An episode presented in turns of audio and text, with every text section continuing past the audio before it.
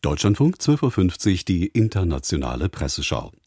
Themen sind das Abkommen der Vereinten Nationen zum Schutz der Hohen See und die politische Situation in der Türkei und Syrien einen Monat nach dem verheerenden Erdbeben. Doch zunächst nach Estland, wo die Partei von Regierungschefin Kallas die Parlamentswahl gewonnen hat. Die finnische Zeitung Hyvyt Staatsbladet erläutert, Kallas hat sich nach dem russischen Überfall auf die Ukraine klar auf der Seite von Kiew positioniert. Ihre Politik findet wiederum starken Rückhalt unter der estnischen Bevölkerung, und die Wähler haben ihr und ihrer bürgerlich-liberalen Reformpartei nach zwei Jahren an der Regierungsspitze ein gutes Zeugnis ausgestellt. Die Esten haben damit außerdem klar zum Ausdruck gebracht, dass sie weiterhin die Ukraine unterstützen wollen.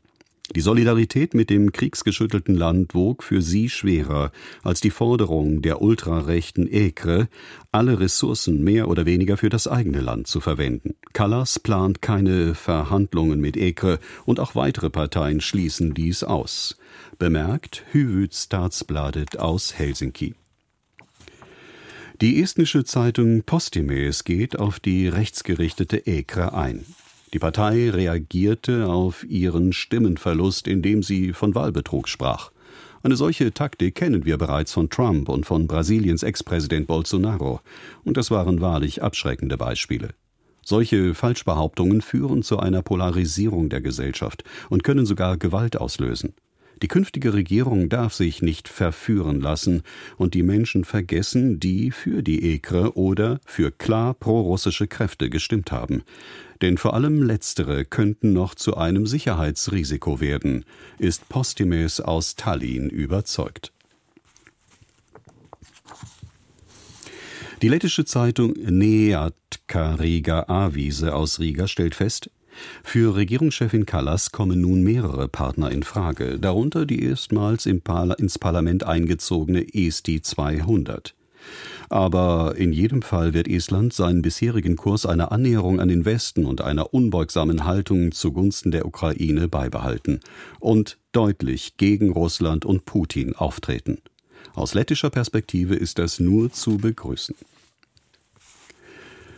Und nun zum Abkommen, das die Mitgliedsländer der Vereinten Nationen zum Schutz der Hohen See geschlossen haben. Die Neue Zürcher Zeitung notiert, es werden verbindliche Umweltverträglichkeitsprüfungen für alle Aktivitäten eingeführt, die wesentlichen Einfluss auf die Meeresumwelt der Hohen See haben, also auch für den Tiefseebergbau.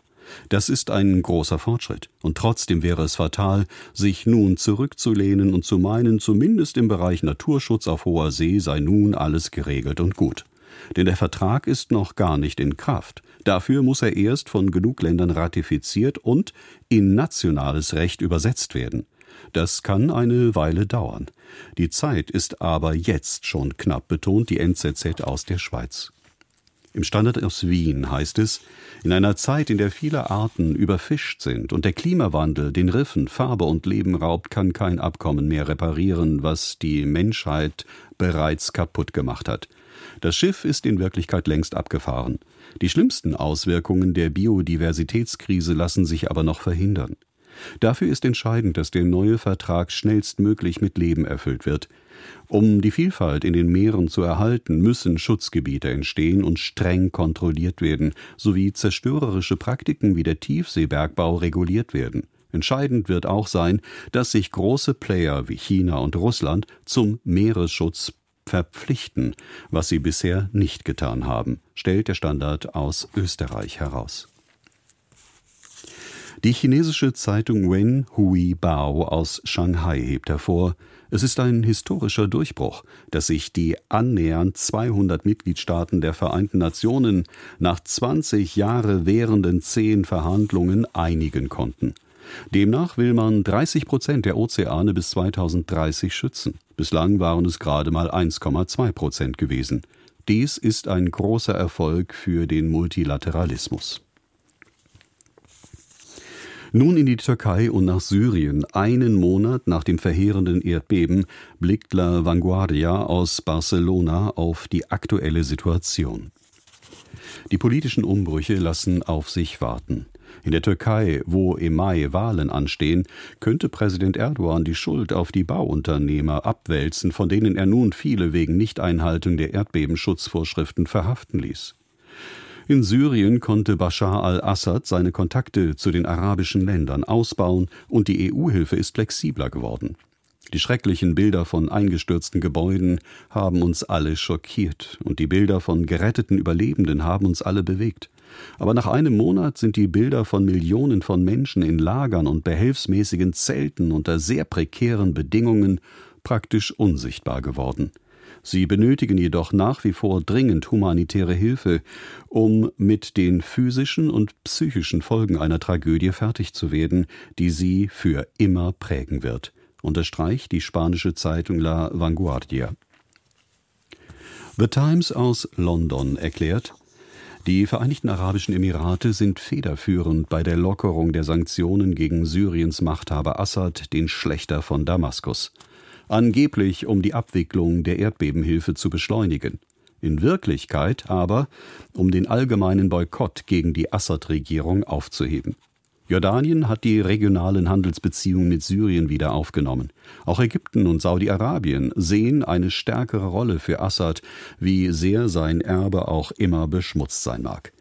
Für sie alle hat das Erdbeben nicht nur den Tod vieler Menschen gebracht, 6000 in Syrien, 45.000 in der Türkei, sondern es ist auch eine geopolitische Chance.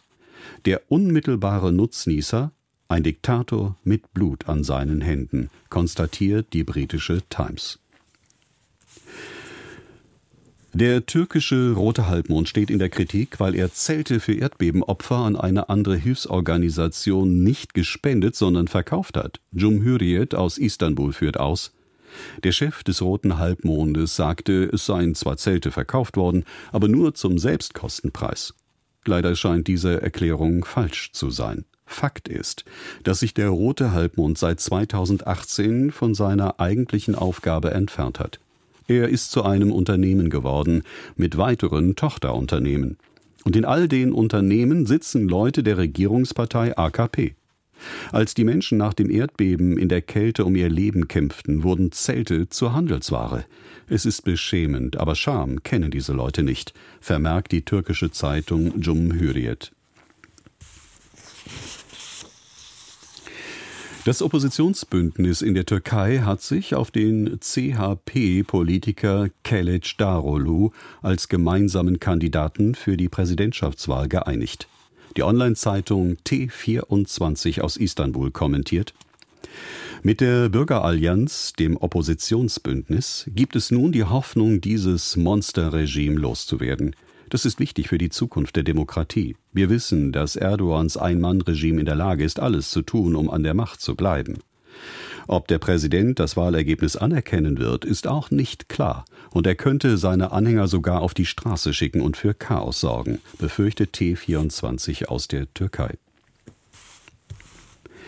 Die niederländische Zeitung De Volkskrant aus Amsterdam schreibt über den Oppositionskandidaten Keleç Darolu, ist kurdisch alevitischer Herkunft. In der Türkei gilt es bei Wahlen als Handicap, Alevit zu sein. Für einige sunnitische Muslime kommt es nicht in Frage, für einen Aleviten zu stimmen.